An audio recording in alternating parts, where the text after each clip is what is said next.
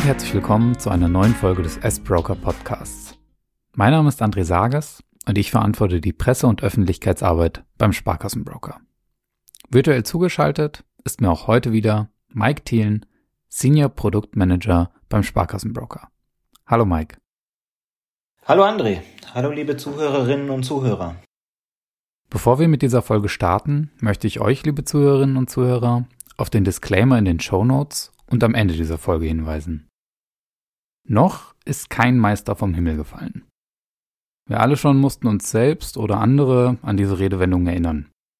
Was bei der sportlichen Ertüchtigung oder beim Heimwerken gilt, bewahrheitet sich auch beim Trading. Der Weg zur erfolgreichen Traderin oder zum erfolgreichen Trader ist äußerst beschwerlich. Ich möchte allerdings nicht falsch verstanden werden. Wer breit diversifiziert und einen langfristigen Anlagehorizont besitzt, kann bei vergleichsweise geringem Risiko mit einiger Wahrscheinlichkeit ohne viel Aufwand eine attraktive Rendite am Kapitalmarkt erzielen. Wie das gehen kann, haben wir bereits in einer der früheren Folgen dieses Podcasts zum Thema Sparplan erörtert. Der Weg zu einer Traderin oder einem Trader, der auch kurz- bis mittelfristige Renditechancen zu realisieren versucht, ist jedoch mit verschiedenen Stolpersteinen gepflastert. Mike, du unterscheidest in deinem Webseminar zwei Arten von Stolpersteinen oder auch Risiken, externe und interne. Was sind denn externe Risikofaktoren? Ja, André, also externe Risikofaktoren. Ich fange da einfach mal etwas ähm, weiter ausholend an, denn ähm, wenn wir uns mal anschauen, wenn man an der Börse äh, neu ist, dann hat man wahrscheinlich noch nicht so viel Bezugspunkte mit der Börse gehabt und noch nicht so viel darüber gelesen. Liegt in der Natur der Sache, denn wenn wir mal anschauen, was in der Schulbildung alles so gelehrt wird, dann ist das Thema Börse, Kapitalmarkt äh, sicherlich eins, was ähm, sehr wenig auch auf dem Lehrplan steht und wo man dann auch ähm, noch wenig von weiß. Und dieses fehlende Wissen ähm, sorgt dann natürlich auch dafür, dass man einmal sich bei den internen äh, Risiken als auch bei den externen Risiken eben noch nicht gut auskennt und äh, dort dann eben auch immer wieder Stolpersteine hat. Wenn wir die externen Risiken anschauen, dann ist es so, dass es ganz viele verschiedene Risiken natürlich gibt. Es gibt das Marktrisiko, es gibt das Emittentenrisiko, also sprich, ähm, wir haben beim Marktrisiko, dass sich die Börse und die Finanzmärkte eben anders entwickeln, als man das vielleicht äh, erwartet hätte, ähm, sage ich mal. Dann gibt's eben das Emittentenrisiko, ähm, wenn wir ähm, eben Produkte von einem sogenannten Emittenten kaufen oder aber auch einfach eine Aktie von einem Unternehmen auch kaufen, könnte man damit auch gleichsetzen. Das wäre das Insolvenzrisiko, dass eben diese Unternehmen auch pleite gehen können ganz klar. Wir haben politische Risiken, äh, die durch Entscheidungen in der Politik dann natürlich auch aufkommen und Auswirkungen auf Unternehmen, Unternehmenssteuerung und auch zukünftige Erfolgschancen haben. Wir haben Timing-Risiken, also zu spät oder zu früh irgendwo zu kaufen ähm, an der Börse. Währungsrisiken, wenn wir in US-Dollar, in japanische Yen oder sonst was Wertpapiere kaufen, dann haben wir auch immer wieder Währungsschwankungen mit dabei. Und wir haben auch sowas wie Dividendenrisiken bei Aktien beispielsweise, ähm, die da natürlich auch unterwegs sind oder auch Zinsrisiken bei Anleihen beispielsweise. Hier ähm, ist es so, dass Dividenden ja monatlich oder jährlich oder vierteljährlich ausgeschüttet werden von Aktien und die Dividendenhöhe, die muss ja nicht immer gleich sein, die kann zum einen, das wäre gut, höher sein, die kann aber auch mal niedriger sein und das ist dann auch das Risiko da dabei. Das sind also die externen Risiken, denen man immer ausgesetzt ist, wenn man an der Börse unterwegs ist. Könnten wir noch einmal auf das Emittentenrisiko zu sprechen kommen? Bei welchen Gattungen ähm, kann dieses Emittentenrisiko denn zum Tragen kommen? Das kann bei Zertifikaten zum Trage kommen, das kann bei Optionsscheinen zum Trage kommen, also solche Anlage- und Hebelzertifikate, so würde ich das mal umschreiben, da kann das passieren. Genauso wie bei sogenannten ETCs, Exchange Traded Commodities, das steht dafür, das sind eigentlich auch äh, Produkte im Zertifikatemantel, wo man eben einem Emittentenrisiko ausgesetzt ist. Das ist eine ganz schöne Menge externer Risikofaktoren. Es gibt aber auch, wie ich sie eben schon, schon angesprochen hatte, die internen Risikofaktoren. Was ist das im Gegensatz zu externen Risikofaktoren? Es gibt natürlich eine Menge externe Risikofaktoren. Ähm, hier muss man ganz klar sagen, dass wir diese externen Risiken nicht wirklich kontrollieren können. Wir können jetzt natürlich politische Risiken, wenn sich ähm, wie damals vor, ist jetzt mittlerweile wahrscheinlich schon zehn Jahre her, ähm, Fukushima ereignet hat und wo dann die Bundesregierung beschlossen hat, ähm, eben die Energiewende einzuleiten, weg aus ähm, Atomkraft, dann eben irgendwann auch weg aus ähm, Kohle beispielsweise, was sehr negative Konsequenzen für die Energieversorger für einige Jahre dann auch hatte, wie eben sowas wie eine E.ON oder eine RWE, die an der Börse sind. Da können wir ja nicht sagen, okay, nee, das will ich nicht, ähm, dann kommt's nicht, sondern es ist halt eben entschieden. Und genauso wie wenn eben Unternehmen oder Emittenten pleite gehen, wenn man eben zur falschen Zeit am falschen Ort ist, das sind Risiken, die einfach da sind, die wir nicht komplett beeinflussen können. Wir können sie nur begrenzen äh, durch verschiedene Hilfsmittel, indem wir uns eben absichern, ähm, sei es jetzt durch einen Stop-Loss beispielsweise als Order-Typ, also sprich, wenn die Kurse dann fallen, dass man den Exit sucht, wenn man in eine Aktie oder einem anderen Wertpapier investiert ist und dann eben ähm, die Verluste begrenzt. Bei den internen Risiken, ähm, auf die du jetzt ja auch zu sprechen kommen möchtest, ist es so, dass wir die ganz klar begrenzen können, aber die müssen uns ja erstmal bewusst sein, dass es interne Risiken gibt. Und die interne Risiken, die entstehen eben aus einem selbst heraus. Das ist der Trader selbst mit seinen Fehlern, mit seinen Gewohnheiten, die er hat und die dann immer wieder zu Problemen auch führen können an der Börse. Warum ist die Traderin bzw. der Trader selbst ein Risikofaktor beim Trading?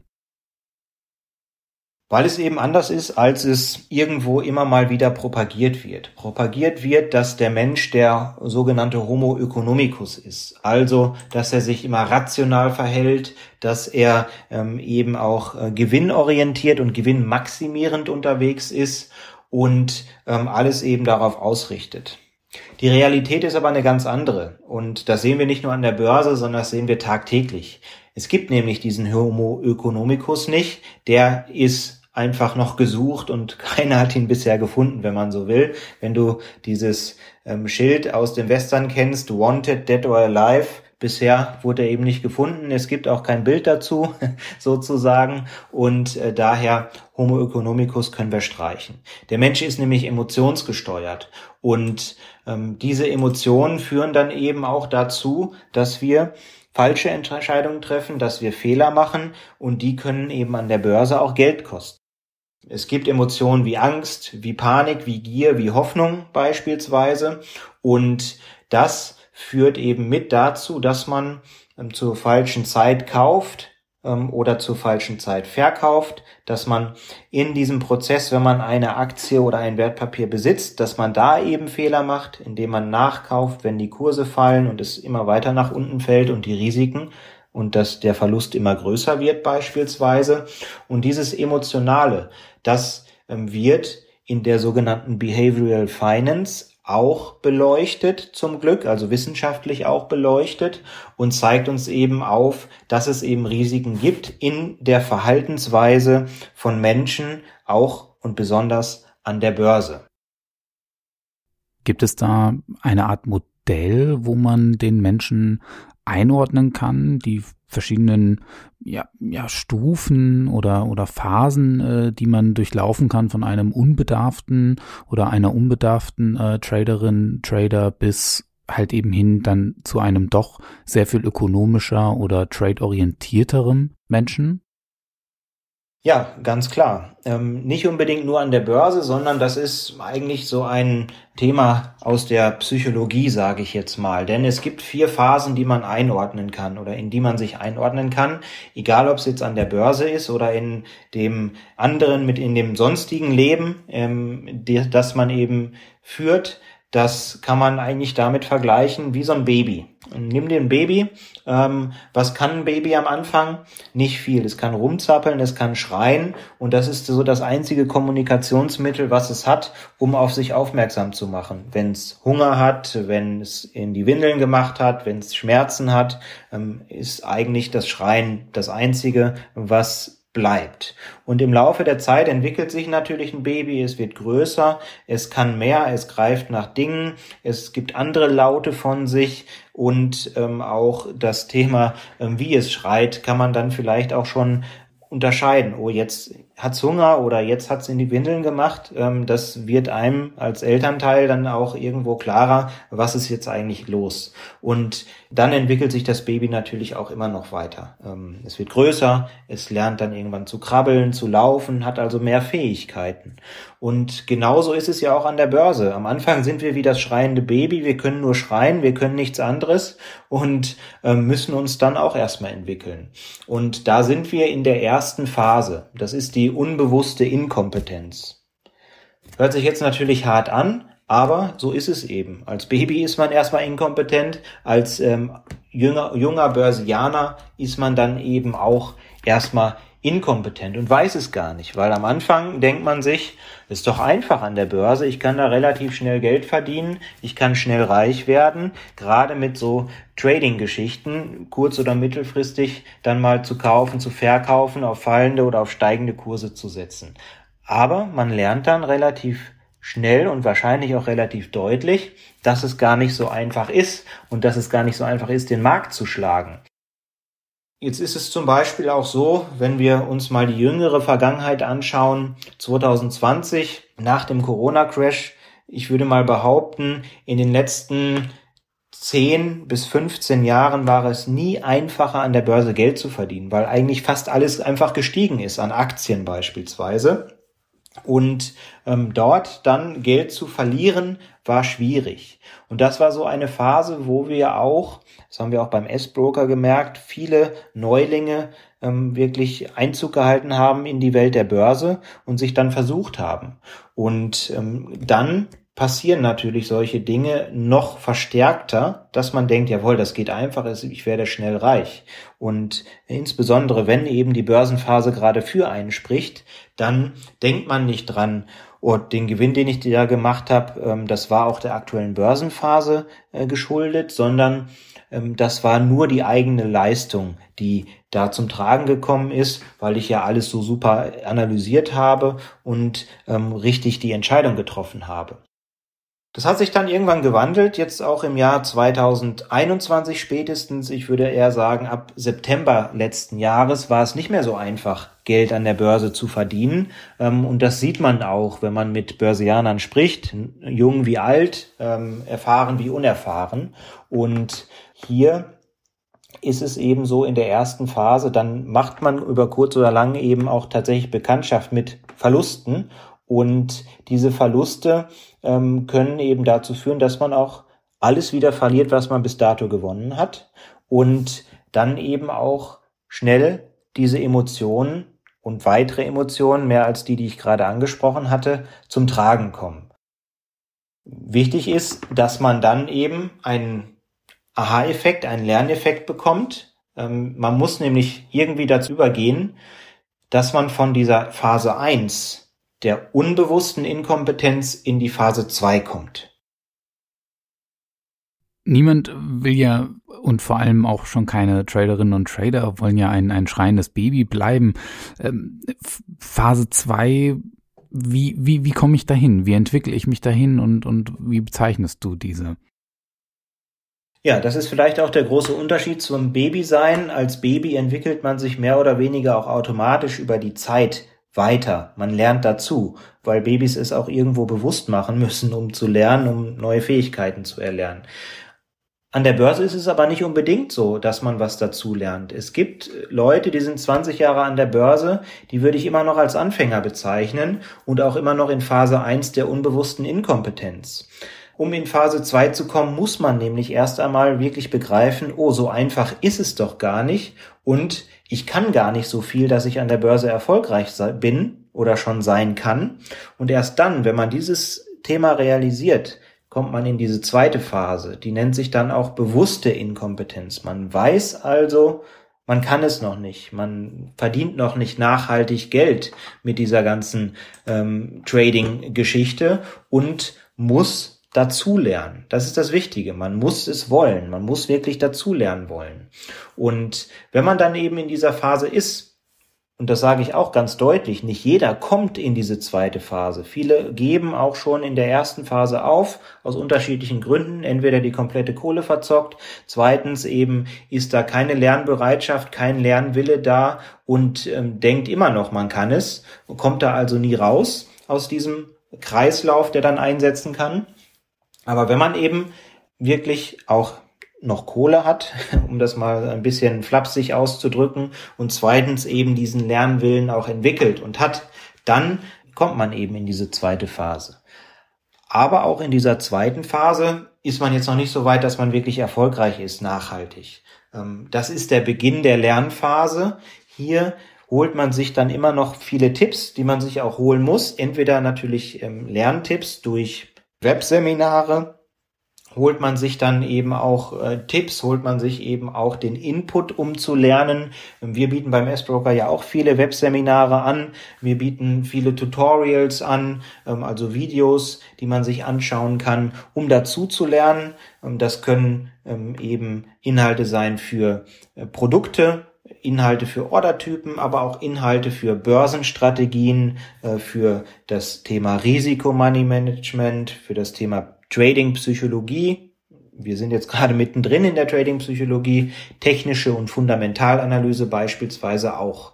Und ähm, das ist dann wichtig, sich da eben auch solche Tipps zu holen, denn äh, das kann auch eine gute Abkürzung darstellen, wenn man eben auch von anderen, von erfolgreichen und erfahrenen Börsianern lernt, ähm, was es eigentlich für Fehler gibt, die auf einen zukommen und wie kann man sie auch vermeiden. Es ist immer besser, äh, als äh, das eben mit sehr viel Geld dann eben zu lernen und den, das sogenannte Lehrgeld zu bezahlen, was sehr teuer werden kann.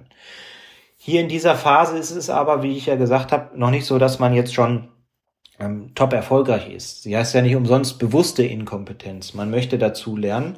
Man ist aber auch immer noch gefangen darin, dass man noch den Hintergedanken hat, ach, das schnell reich werden, das geht ja immer noch.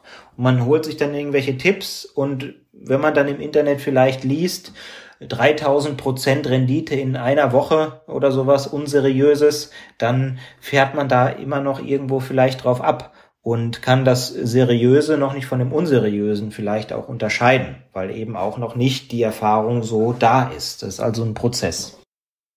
Und genauso ist es dann, um von Phase 2 zu 3 zu kommen, wie von Phase 1 zu 2. Entweder man schafft es, ähm, auch noch. Man verdient oder verliert nicht so viel Geld, dass man noch was übrig hat. Man hat also noch auch den Antrieb, um weiterzumachen, um weiter zu lernen und weiß eben auch plötzlich, es bedarf eben mehr. Und dieses mehr holt man sich durch Wissensaneignung. Das scheint äh, ja durchzukommen bei deinen Aussagen, nicht sofort mit dem Ganzen zur Verfügung zu stehenden Kapital ja, all in gehen sozusagen, wie man beim, beim Pokerspielen so schön sagt. Ähm, Gibt es noch, noch andere Regeln, die für die ersten beiden Phasen gelten, ähm, für Traderinnen und Trader, die sich in diesen Phasen befinden? Ähm, Regeln, an denen sie sich orientieren können, um vielleicht nicht zu viel Geld in diesen beiden Phasen zu verlieren? Also es gibt sicherlich einige Verhaltensweisen, die in den ersten Phasen, in diesen ersten beiden Phasen äh, zum Tragen kommen, die man immer wieder beobachten kann. Das ist zum einen ähm, die sogenannte Home Bias, dass man eben nur am Heimatmarkt unterwegs ist. Also wir sind in Deutschland, dass man eben nur deutsche Unternehmen beispielsweise kauft.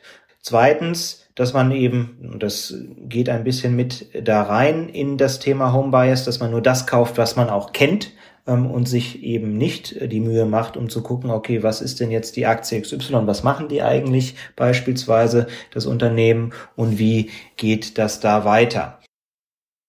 Dann drittens, ähm, man schaut natürlich gerade so auf das, in Englisch nennt man das Noise, auf die Noise, die da gerade in den Medien unterwegs ist. Also sprich auf Aktien, auf Unternehmen mit großem Echo. Ähm, und kauft die dann oder diese Tipps mit 3000 Prozent Renditechance, die ich da gerade genannt habe. Ähm, Aktien mit großem Echo in der Vergangenheit, äh, bestes Beispiel Wirecard. Und ähm, das war ja über Monate, auch als dann eben mehr oder weniger schon ähm, die Pleite sicher war, äh, die meistgehandelte Aktie und auch mehr oder weniger die meistgekaufte Aktie äh, bei den Brokern in Deutschland. Und ähm, Aktien mit großem Echo in der Presse sind nicht unbedingt die, die die größte Rendite machen. Im Gegenteil, wir haben ja da gerade einen Pleitekandidaten beschrieben mit der Wirecard. Dann das Thema billige Aktien. Viele Anfänger, die holen sich irgendwie Penny Stocks, ähm, also Aktien mit sehr geringem Kurswert, unterhalb von einem Euro oder Dollar beispielsweise. Ähm, die erscheinen lukrativer, weil es irgendwie so aussieht, eine Aktie kann ja leichter von 50 Cent auf einen Euro steigen, als von 100 auf 200 Euro. Absolut gesehen sieht das vielleicht so aus, aber prozentual ist die ganze gleiche Wegstrecke zurückzulegen, nämlich 100 Prozent. Und ähm, es ist eben nicht so, dass Aktien, die eben Penny Stock Charakter haben, die sind nicht umsonst mit so einem geringen Kurswert dort unterwegs, ähm, lukrativer sind als ich sage jetzt mal eine Amazon oder eine Apple oder welche Aktie auch immer, die auch äh, durchaus erfolgreich ist, äh, dieses Unternehmen. Dann gibt's noch die Themen wie Verluste laufen lassen, verbilligen, und wenn man mal Gewinne gemacht hat, die auch schnell zu begrenzen, das ist ein sogenannter Dispositionseffekt, den können wir vielleicht später nochmal genauer erklären, aber genau das ist es. Verluste laufen lassen, Gewinne begrenzen. Erfolgreiche Trader machen es genau umgekehrt. Und viel Willkür. Man kauft mal das, weil man hat irgendeinen Artikel gelesen, dann kauft man etwas anderes, weil der Nachbar den Tipp gegeben hat, dann kauft man wieder was, weil man gesehen hat, die Aktie hat ein neues äh, Allzeittief gemacht oder was auch immer. Auch kein guter Ratgeber, um Aktien zu kaufen, Allzeittiefs. Ähm, und das sind eben ein paar solcher Verhaltensweisen, die gerade am Anfang auftauchen.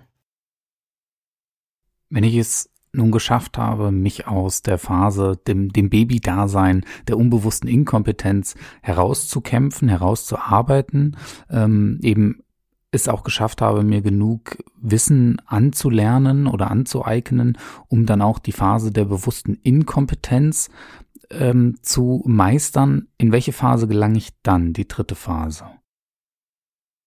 Die dritte Phase ähm, ist dann irgendwann ohne das In, also äh, bewusste Kompetenz äh, heißt sie. Und da hat man dann eben schon einen Fundus an Wissen, dass man weiß, wie man vorgehen kann. Und man weiß, man lernt irgendwann der einzelne Trade. Und das ist dieser Aha-Effekt, der dann entscheidend ist, um in diese Phase auch zu kommen. Dieser einzelne Trade ist nicht unbedingt entscheidend. Ich kann Verlust machen in diesem Trade. Ähm, ich weiß, dass die Summe der Trades entscheidend ist, das, was unterm Strich dabei rauskommt, ähm, das ist es, was mir natürlich was bringt. Ich muss am Ende des Tages genug haben, um eben meine Brötchen sozusagen zu verdienen. Wir wissen, dass es nur geht mit einer Strategie, die erarbeitet werden muss ähm, und die dann auch befolgt werden muss. Es ist immer noch auch so in dieser bewussten Kompetenzphase, man macht vieles sehr bewusst, also man braucht eine hohe Aufmerksamkeit, um dann eben auch zu traden und das sorgt dann auch immer wieder dafür, dass man die Strategie nicht immer komplett befolgt. Man ist da schon auf dem Weg zum Erfolg, ist aber noch nicht so ganz beim wirklich langfristigen, nachhaltigen Erfolg angelangt. Und das passiert dann in der letzten Phase, in der vierten Phase. Die da heißt? Die ist dann die, und da dreht sich wieder die unbewusste Kompetenz. Und die unbewusste Kompetenz ähm, ist eben ähm, so, dass wir, ich sage jetzt mal, es so haben, dass das Trading ins Fleisch und Blut übergegangen ist. Wir haben eine große Erfahrung gesammelt und das ist auch der Unterschied Anfänger sagen häufig, ah, ich habe jetzt aus dem Bauch heraus entschieden, ähm, das war so ein Bauchgefühl, warum ich die Aktie jetzt gekauft habe. Aber da muss man ganz klar entgegnen, ich kann als Anfänger gar kein Bauchgefühl haben, gar keine Intuition haben, weil ich noch gar keine Erfahrung habe. und ähm, dass ich da eben aus dem Bauch heraus das Richtige tue, kann ich gar nicht, weil das man sich erst erarbeitet durch Erfahrung, dadurch, dass man immer wieder das Gleiche gemacht hat und das erfolgreich war. Und ähm, das geht erst eher in Phase 3 vielleicht schon, aber vor allen Dingen in Phase 4, dass man eben aus dem Bauch heraus Trades macht, die gut sind, die ähm, eben auch aufgrund der Erfahrung passieren. Hier verwechselt man häufig Intuition mit Impulsivität. Also das, was man in Phase 1 und 2 macht, dieses aus dem Bauch heraus ist eher impulsiv und impulsiv ist eher nicht gut. Wenn man so einen Impuls hat, irgendetwas zu tun, muss das nicht unbedingt gut sein. Und in der dritten, vor allen Dingen in der vierten Phase ist es die Intuition, die ich mir erst aneignen muss durch Erfahrung und durch, dass ich eben wirklich Gewohnheiten entwickelt habe, die gut sind. Am Anfang hat man vielleicht noch schlechte Gewohnheiten, weil man von Haus aus nicht für die Börse gemacht ist. Und ich kann dir auch sagen, warum. Weil wir Bedürfnisse haben als Menschen und die Bedürfnisse werden von der Börse nicht erfüllt. Wir haben ein beispielsweise Harmoniebedürfnis. Ja, André, du und deine Partnerin ähm, oder deine Frau, ähm, ist es ja so, ihr seid nicht immer auf Kriegsfuß und du willst auch nicht, dass ihr auf Kriegsfuß seid, dass äh, der Haussegen schief hängt, wie es so schön heißt, denn da fühlt man sich nicht wohl. Man möchte sich wohlfühlen und man versucht hier harmonisch miteinander klarzukommen und miteinander zu leben. Und ähm, das gibt's zum Beispiel an der Börse nicht, weil man ist auf sich alleine gestellt. Dem Warren Buffett interessiert es doch nicht, ob der ähm, Herr Müller oder Herr Meier oder die Frau ähm, Mustermann oder Musterfrau ähm, Gewinn macht. Das interessiert ihn nicht. Das interessiert auch andere erfolgreiche Trader nicht. Das heißt, man ist ein Stück weit auf sich alleine gestellt und die Harmonie gibt's da nicht. Dann haben wir ein wirklich ausgeprägtes Sicherheitsbedürfnis auch.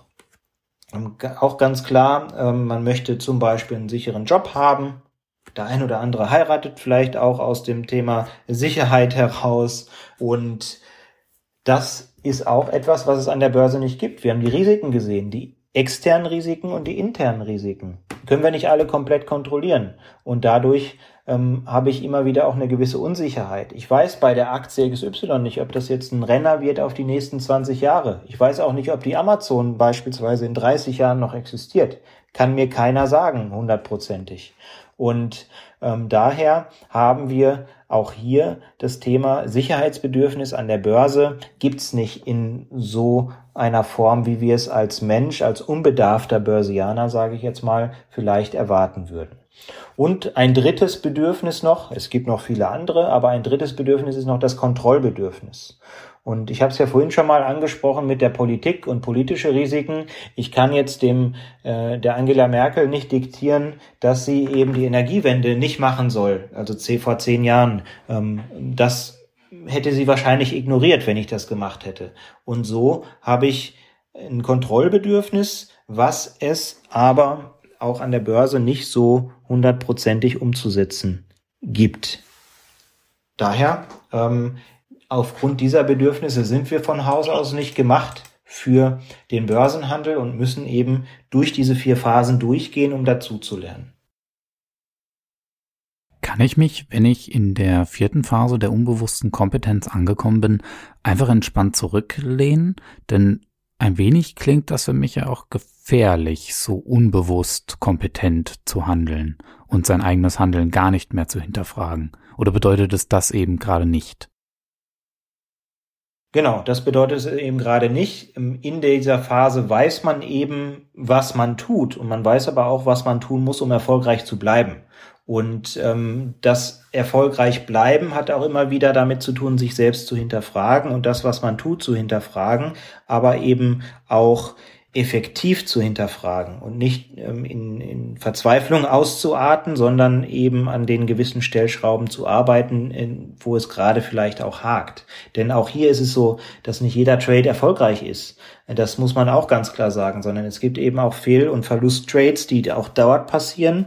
Aber die Summe ist eben entscheidend und unterm Strich steht dann wirklich langfristig und nachhaltig etwas. Das heißt aber nicht, dass irgendwelche Strategien, die man sich ausgearbeitet hat, plötzlich äh, oder dass sie immer funktionieren, sondern es kann auch passieren, dass eine Strategie irgendwann nicht mehr funktioniert, weil sich am Börsengeschehen was verändert hat.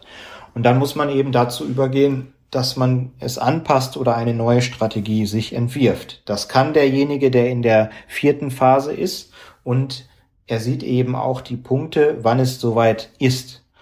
Und daher, nein, man lehnt sich da nicht zurück. Man ist natürlich deutlich entspannter, das kann man sicherlich sagen, weil man eben weiß, was man tut und weil man dort so gut unterwegs ist und aus sich heraus selbst eine Sicherheit ähm, entwickelt hat, beispielsweise. Aber es ist jetzt nicht so, dass man sich so entspannt zurücklehnt, dass man sagt, ich muss nie wieder etwas machen, sondern man muss weiterhin ähm, eben auch immer wieder dazulernen wollen. Denn das Leben ist eigentlich eine einzige Lernkurve. Und die Gefahr ist genau dann, wenn man denkt, man weiß alles. Aber dann ist man wahrscheinlich auch nicht in der vierten Phase, sondern eher in der ersten oder zweiten Phase, wenn man genau das denkt. Wenn wir jetzt ein Fazit ziehen möchten, was würdest du sagen, wie gelange ich von einer Phase zur nächsten und weshalb ist es überhaupt wichtig, diese Phasen zu kennen und sich bewusst zu machen? Also zum einen muss man einen sehr großen Lernwillen haben. Ohne Lernbereitschaft geht gar nichts. Wenn das also Fehlanzeige ist, dann kann man es eigentlich knicken, sage ich jetzt mal.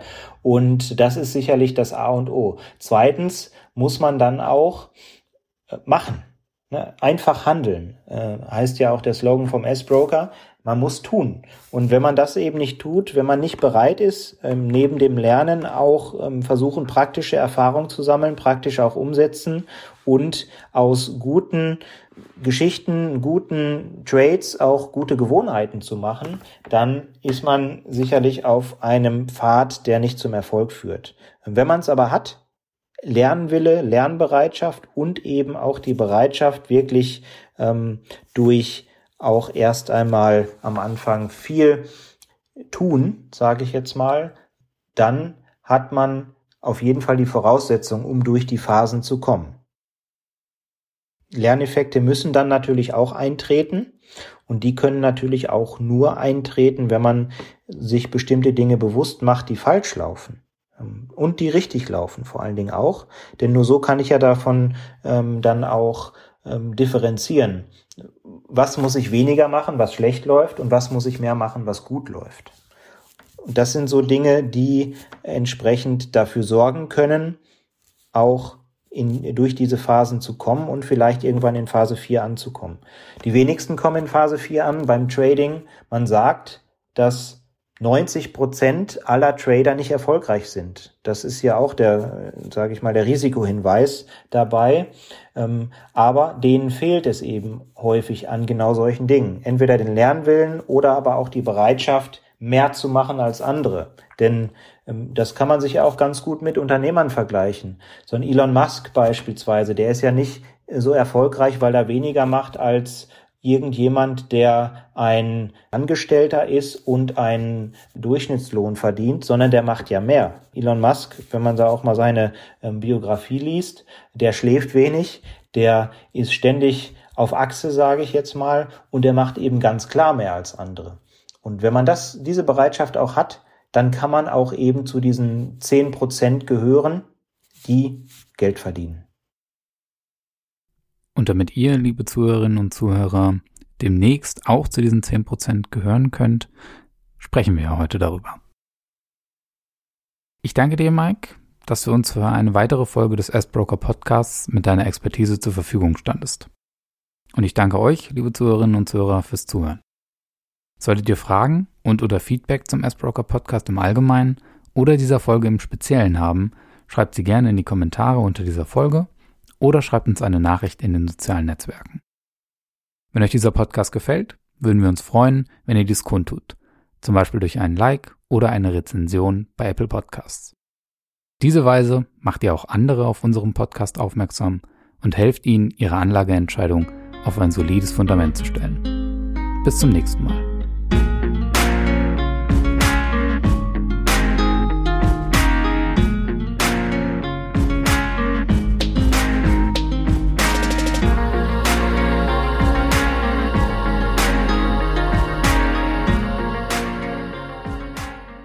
Diese Informationen dienen ausschließlich Informations- und Demonstrationszwecken sowie der Unterstützung Ihrer selbstständigen Anlageentscheidung.